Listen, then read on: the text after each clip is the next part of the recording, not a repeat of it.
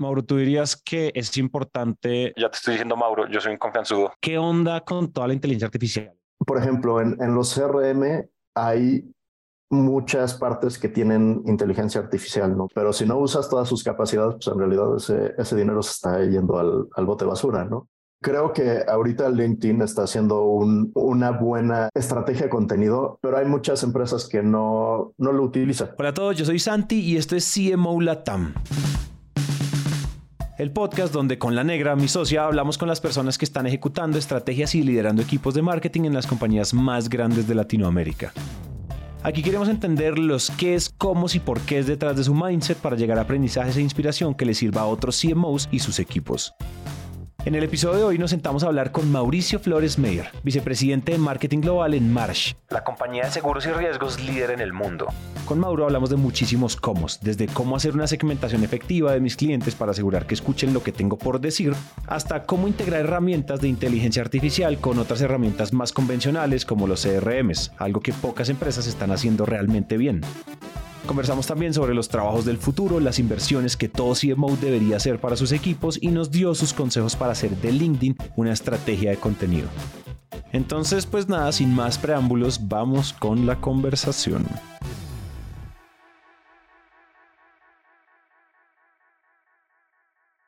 Mauro, tú dirías que es importante, ya te estoy diciendo Mauro, yo soy un confianzudo. Así como yo me diga Santi, porque cuando me dicen Santiago me siento regañado por mi mamá. ¿Qué te iba a decir? te iba a preguntar.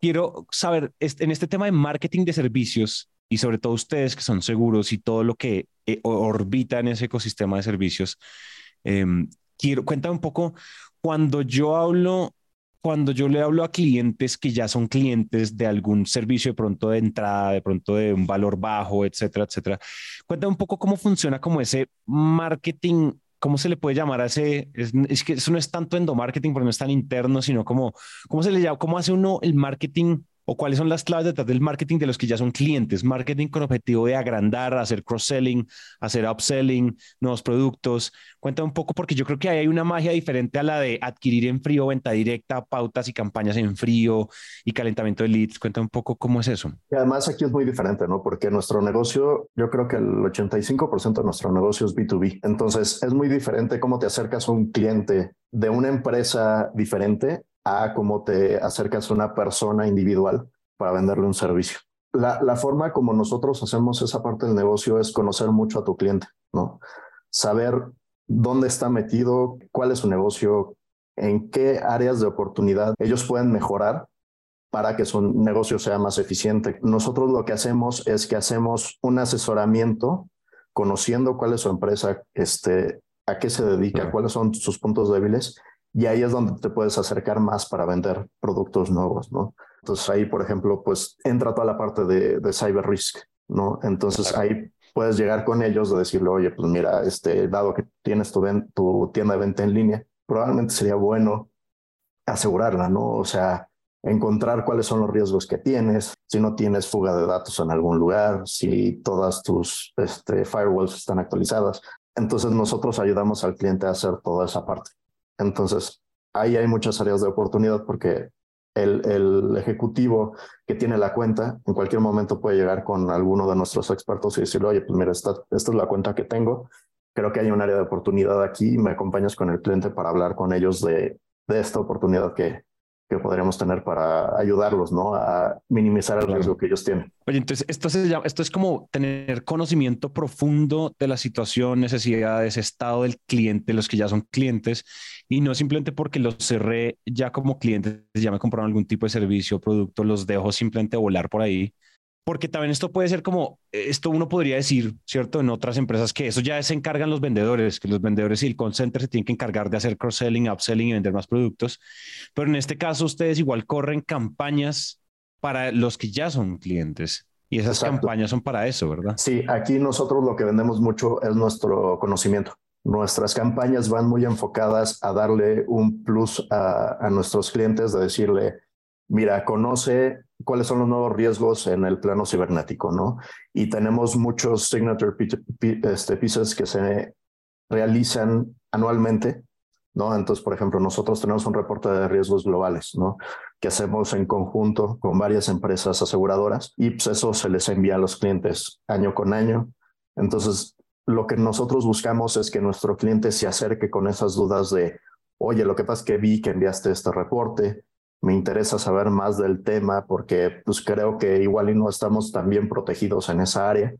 Entonces, quiero ver qué productos me puedes ofrecer para cubrir esas necesidades. Oye, y cómo se, una de las cosas que a mí me, que yo me pregunto es cómo hace uno para combatir la siguiente sensación y es, yo o usualmente no sé si en todo el mundo sucede, pero en Colombia pasa mucho, es que uno, la aseguradora, uno, uno se acerca a una aseguradora para, ah, necesito asegurar esto y lo otro, pero en general el contacto que tú tienes con una aseguradora es cada vez que vas a renovar una póliza, cada vez que vas a tomar una póliza nueva. ¿Cómo hace uno para que en serio el correo que ustedes mandan, el mensaje que ustedes mandan, el, la comunicación que ustedes mandan, si la escuche, la lea la persona? ¿Por qué?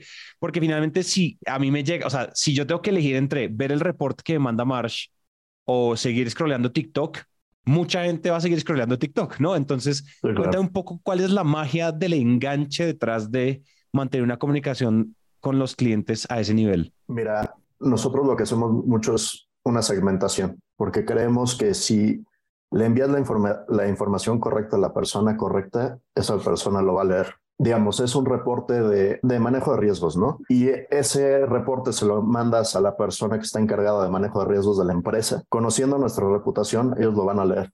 ¿Por qué? Porque saben que ellos, nosotros mandamos información pertinente, importante y que les afecta de alguna u otra manera, ¿no?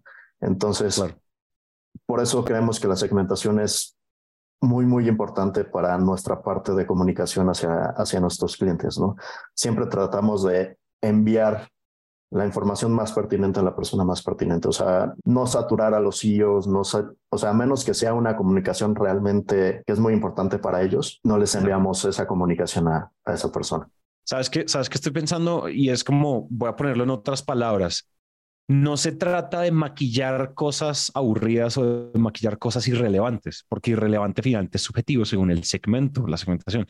Creo que es más como en vez de disparar como una ametralladora, es más bien disparar como un francotirador y, ahí es donde está el enganche. Y en general, por ejemplo, cuando ustedes quieren, si ustedes igual quieren venderle más a alguien desde marketing, entonces, ustedes, o sea, ¿cómo se ve, cómo se ve por dentro una campaña? Como que walk me through it, ¿no? Como llévame pasito a pasito. ¿Ustedes qué hacen?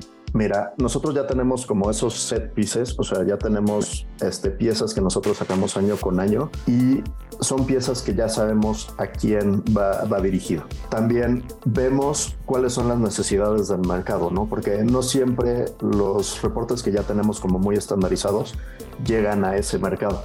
¿No? Entonces, por ejemplo, ahorita estamos muy enfocados a cyber risk. Digo, ahora no hubo tantos ataques tan públicos, pero los últimos dos años, si recuerdas, hubo ataques muy, muy importantes en empresas muy grandes, ¿no? Entonces, por lo mismo íbamos empezando a enfocarnos a, a dar reportes sobre esas sobre esos ataques, cuáles eran las, las recomendaciones que daban nuestros expertos en ciberseguridad para nuestros clientes. Entonces, ahí lo que, lo que hacemos nosotros primero es ver cuáles son esas áreas de oportunidad, cuáles serían nuestros productos que podrían cubrir esas necesidades y luego pues, hacemos una hipersegmentación de nuestra base de, de datos para a nuestros clientes enviarles esa información y en redes sociales también este, desplegar esa información para hacer captura de nuevos clientes. Muy interesante cómo realmente estas áreas de oportunidad tienen ciertas coyunturas en las que uno, en las que uno se puede montar. Te quería preguntar como que siguiéramos enumerando esas grandes lecciones timeless, ¿no? Como que nunca envejecen. Porque digamos que si yo te saco de March y te pongo de pronto una startup que acaba de levantar una ronda semilla de un millón de dólares y te toca dirigir toda el área de, de marketing digital y demás, como esas, esos, esas cosas que si tú, si te cambiaras yo de, otro, de un lugar a otro, tú igual seguirías aplicando? Mira, otra de las cosas que a mí se me hace muy importante es conocer tus herramientas a fondo. ¿Por qué? Porque si yo llego contigo y te presento un problema que tengo dentro de la empresa de, oye, es que necesitamos llegar a, a un segmento, o necesitamos llegar a tal mercado, o necesitamos tocar base con ciertas personas. Si yo no conozco a fondo mi herramienta, yo no te puedo solucionar ese problema. Y conociendo este, a plenitud cuál es tu ecosistema, ¿no? Porque Si yo me enfoco solo a, email marketing o solo me enfoco a social media o solo me enfoco, me enfoco a nuestra plataforma web, no tengo todo el panorama de cómo pueden interactuar esas herramientas, unas herramientas con otras. Entonces, siempre es muy importante conocer cuál es la capacidad completa de tu, de, tu ecosistema digital, porque además pasa mucho que las empresas están pagando por usar un CRM muy bueno o por usar este, una herramienta de email marketing muy bueno o una plataforma de social media pero si no usas todas sus capacidades, pues en realidad ese, ese dinero se está yendo al, al, bote basura, ¿no? ¿Por qué? Porque no estás usando las capacidades completas de tu, de tu plataforma y no, no tienes los alcances que, que te gustaría tener. Entonces siempre es muy importante tener a gente que conozca esa plataforma y que la pueda usar al máximo. ¿Sabes qué es lo que pasa? Y yo creo que además ahorita, cuéntame tú qué piensas un poco, ya que estás metido en esta parte tech y te gusta la parte y la entiendes y la profundizas. ¿Qué onda con toda la inteligencia artificial? Es decir, ya definitivamente estamos en este boom, yo ya no hago sino, no o sea, a mí todo mi social media lo único que hace es bombardearme de cómo esto está cambiando. Yo definitivamente no soy del bando de que nos va a quitar el trabajo, yo simplemente creo que nos va a complementar en muchos aspectos. Hay algunos trabajos que yo sí creo que van a morir definitivamente, pero cuéntame un poco cómo, cómo la ves, o sea, desbaratemos este tema porque creo que en términos de marketing hay mucho que la inteligencia artificial aporta y estamos en el, y hasta ahora estamos empezando la curva. Creo que mucho de, de la parte que hacemos de forma manual sí nos va a apoyar mucho. Por ejemplo, en, en los CRM hay muchas partes que tienen inteligencia artificial, ¿no? Por ejemplo, en, en, Salesforce tienes una inteligencia artificial que se llama Einstein, que te apoya en ciertos puntos de la campaña, pero hay muchas empresas que no, no lo utilizan.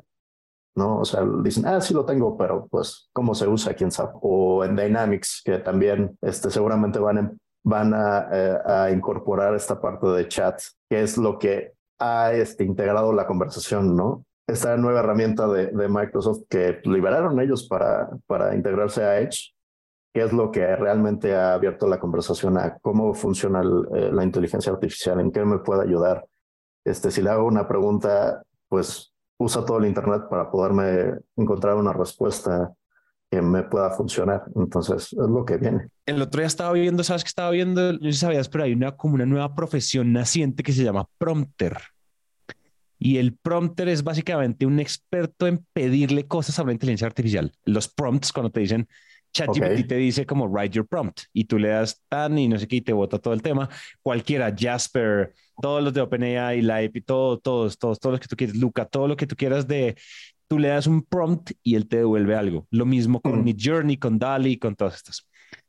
Eh, y, fíjate cómo, cómo ahora hay una, hay una habilidad de la nada, una de las habilidades del futuro va a ser saber preguntar a una inteligencia artificial. Que creo que es una habilidad muy similar a buscar en Google. Porque es el mismo sistema. Si tú le preguntas de forma adecuada a Google, te va a dar la respuesta que tú buscas. Si tú le preguntas a estas inteligencias artificiales lo que tú, de forma correcta, lo que tú quieras, pues te va a dar esa información. Entonces, creo que esas habilidades, si, si tú tienes esa habilidad de, de encontrar la cosa que quieres en Google, va a ser algo muy similar porque ya tienes ese tipo de pensamiento, ¿no? Este, ya sabes cómo funciona el sistema y cómo te puede dar esa respuesta que tú necesitas. Pero sí, es muy interesante el hecho de tener estas nuevas herramientas, pues vas a, tener que tener nuevos puestos para ayudar pues a usarlas y a usarlas al, máximo. Yo te quiero preguntar ahora, pasemos a otra cosa y es pensando en un poco cuáles son los retos que tú tienes ahorita en March dirigiendo o sea, como vicepresidente de todos estos temas de marketing digital. Cuéntame un poco a ti qué te está quitando el sueño. No sé, creo que en México dicen trasnochar o no dicen trasnochar. ¿Qué te está quitando el sueño? ¿Qué te hace no dormir? ¿Cuál es el siguiente gran reto que tienes tú que no te está dejando dormir por, por lo emocionante, por lo difícil que es? Bueno, aquí hay muchos proyectos que, que nos quitan el sueño, ¿no? Porque además las plataformas que tenemos nunca están estancadas, ¿no? Nunca te puedes quedar este, estancado en un solo lugar de, ah, sí, ya lo logramos y ya no, se acabó. Por ejemplo, hubo algo que pasó recientemente que Apple en sus dispositivos ya no te dejaba saber si lo habría, si el usuario había abierto el, mail, si, lo, si había dado clic. Entonces, ahí encontrar soluciones para ese tipo de problemas pues, son cosas que te quitan el sueño y que digo, te emociona, ¿no? Porque dices, bueno, o sea, perdí estas métricas, pero bueno, ¿cómo, ahora cómo puedo darle seguimiento a ese cliente o cómo puedo encontrar una forma de, de darle la vuelta a, esa, a ese problema que tengo? Ya perdí el tracking que tengo en la herramienta de email, pero si en lugar de, de usar ese tracking uso el tracking de, de los custom uh, redirects o los, las herramientas que hacen, este, que acortan los, los links puedes usar el tracking de esas herramientas para saber cuántos dieron clic y, o sea, todo ese tipo de oh. cosas. Y pues sí, o sea, lo que nos quita el sueño es cómo darle la mejor experiencia de usuario a nuestros clientes, cómo poder llegar a ellos y que se sientan arropados, ¿no? O sea, saber que, que nosotros les cuidamos las espaldas. Fantástico, me parece muy interesante. Oye, tú también estás, tú también velas por la parte de, es decir, nosotros, Naranja, nosotros trabajamos en contenidos. No preguntarte por esto sería muy, muy, muy tapado de mi parte. Como, o sea, tú, también velas por, toda la parte de los contenidos hacia clientes, contenidos hacia nuevos leads, estrategias de content y demás, hacia adentro y hacia afuera, hacia clientes, hacia nuevo, hacia prospectos, hacia afuera, hacia adentro. Mira, yo, yo no llevo la parte de contenido. Nosotros tenemos un área editorial que es este, los que pues generan ese contenido, pero pues sí, entre todos vemos cuáles son las áreas de oportunidad. Una vez nos dan el contenido, pues vemos nosotros a quién es a esa persona a la que podríamos llegar, ¿no? Entonces, de acuerdo al contenido, es como se desarrolla la campaña, la campaña se hace la segmentación, se hacen los correos electrónicos y se envía. Igual las, las, campañas de social media, o sea, qué es lo que se va a utilizar para poner en la página web. Toda esa parte, pues también nosotros tenemos injerencia sobre, sobre eso. ustedes. Sí, todos ustedes lo planean. Oye, ya para, yo creo que para empezar a entrar, que no se nos vaya a quedar esta pregunta por fuera, me gustaría un poco que, que nos contaras. Tú eres, yo, yo siento que tú eres muy, aquí decimos como cacharrero, cacharros, te gusta como meterte en las plataformas, entenderlas, te gusta que, que la gente entienda eh, el lenguaje que tú entiendes, que todos estemos en la misma página, tanto tecnológica, filosófica y estratégicamente. Cuéntame tú cómo te alimentas de contenido, tú cómo te alimentas de conocimiento tú cuáles son como tus lugares a los que tú vas para actualizarte, para leer lo que lo último que está pasando, cuáles podríamos decir nombre por nombre si las tienes, donde tú sabes que siempre terminas llegando cuando estás haciendo alguna investigación de algo nuevo, te quieres actualizar, quieres aprender algo nuevo, etcétera. Creo que ahorita LinkedIn está haciendo una buena estrategia de contenido porque si tú entras a LinkedIn y toma, empiezas a ver temas que te gustan, LinkedIn te hace el favor, entre comillas, de pues darte más, más contenido relacionado, ¿no? Entonces, claro. la, la, ventaja que tienes es que ahora no te tienes que acercar directamente, por ejemplo, a, a Merca 2.0, ¿no? O a otros tipos de publicaciones que te dan pues, de información en, que podría funcionar o que no podría funcionar. Entonces, a mí me gusta mucho navegar en LinkedIn, buscar expertos en la materia y seguirlos y ver cómo ellos han solucionado los diferentes problemas que han tenido. Muy interesante. Es la primera vez que nos responden eso en este podcast. Y es como, o sea, saber, saber seguir, saber seguir en LinkedIn y, saber, estar todo el tiempo como en la búsqueda. Eso me parece fascinante. Yo también soy muy de un, poco como de esa escuela. Igual uno sigue mucho, igual no después de sigue gente, pero creo que esa es una muy buena fuente, una muy buena fuente de conocimiento. No sé si para cerrar eh, Mauro, ah, ¿tienes algún tipo, como algo que se nos haya quedado en el tintero, de pronto algunas, alguna gran recomendación, entendiendo que la audiencia pues son otros CMOs como tú, o sea, o homólogos, o perdón, homónimos que tienes por ahí regados en el mundo en otras, en otras empresas que, que de pronto estén pasando por retos parecidos conocer a tu equipo, saber cuáles son sus fortalezas, cuáles son sus debilidades, invertir en, cursos, ¿no? Este, creo que eso siempre ayuda a mantener a tu equipo pues, lo más actualizados posibles, ¿no? Porque en este mundo del marketing digital, tres años es una eternidad, ¿no? Entonces, si no estás actualizado a cuáles son los últimos trends, cuáles son las últimas herramientas, por qué una herramienta está o sea, se está disparando sobre otras.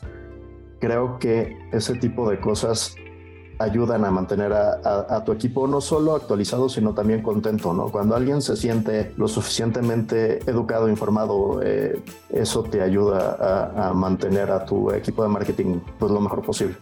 Y, y, no verlo como un costo, ¿no? Sino como una inversión. Mauro, estuvo muy amena la conversación, muy amena la conversación. Sí, muchísimas gracias, Santi. Me gustó mucho la, la, perspectiva con la, con la que nos hablaste. Entonces, nada, Mauro, muchísimas gracias por este espacio. Fantástico, qué bueno conocerte. Igualmente, muchas gracias, Santi.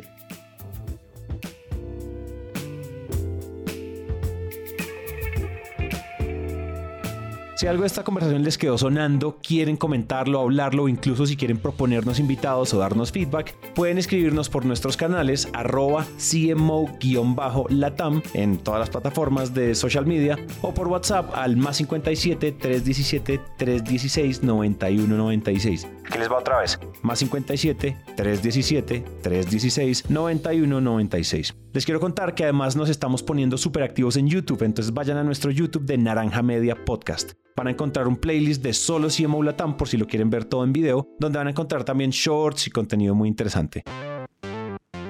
Este episodio fue posible gracias al equipo de Naranja Media. En la edición estuvo Ana María Ochoa, contenidos audiovisuales gracias a Paulina Villegas y con el diseño de sonido Alejandro Rincón.